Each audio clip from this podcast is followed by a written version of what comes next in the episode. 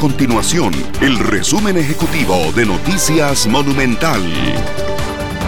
Hola, mi nombre es Fernanda Romero y estas son las informaciones más importantes del día en Noticias Monumental.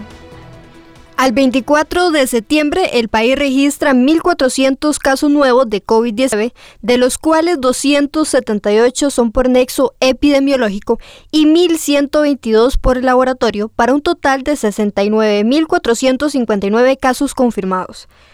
Además, se contabilizan 26.554 personas recuperadas y por otra parte 610 personas se encuentran hospitalizadas y 253 de ellas en una unidad de cuidados intensivos. Para hoy se reportan 14 lamentables fallecimientos y en total se contabilizan 795 muertes relacionadas con COVID-19.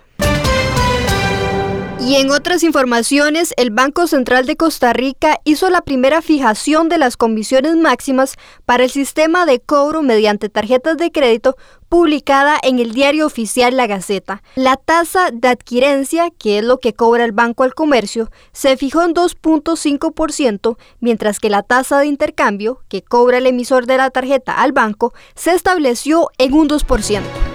Estas y otras informaciones usted las puede encontrar en nuestro sitio web www.monumental.co.cr. Nuestro compromiso es mantener a Costa Rica informada. Esto fue el resumen ejecutivo de Noticias Monumental.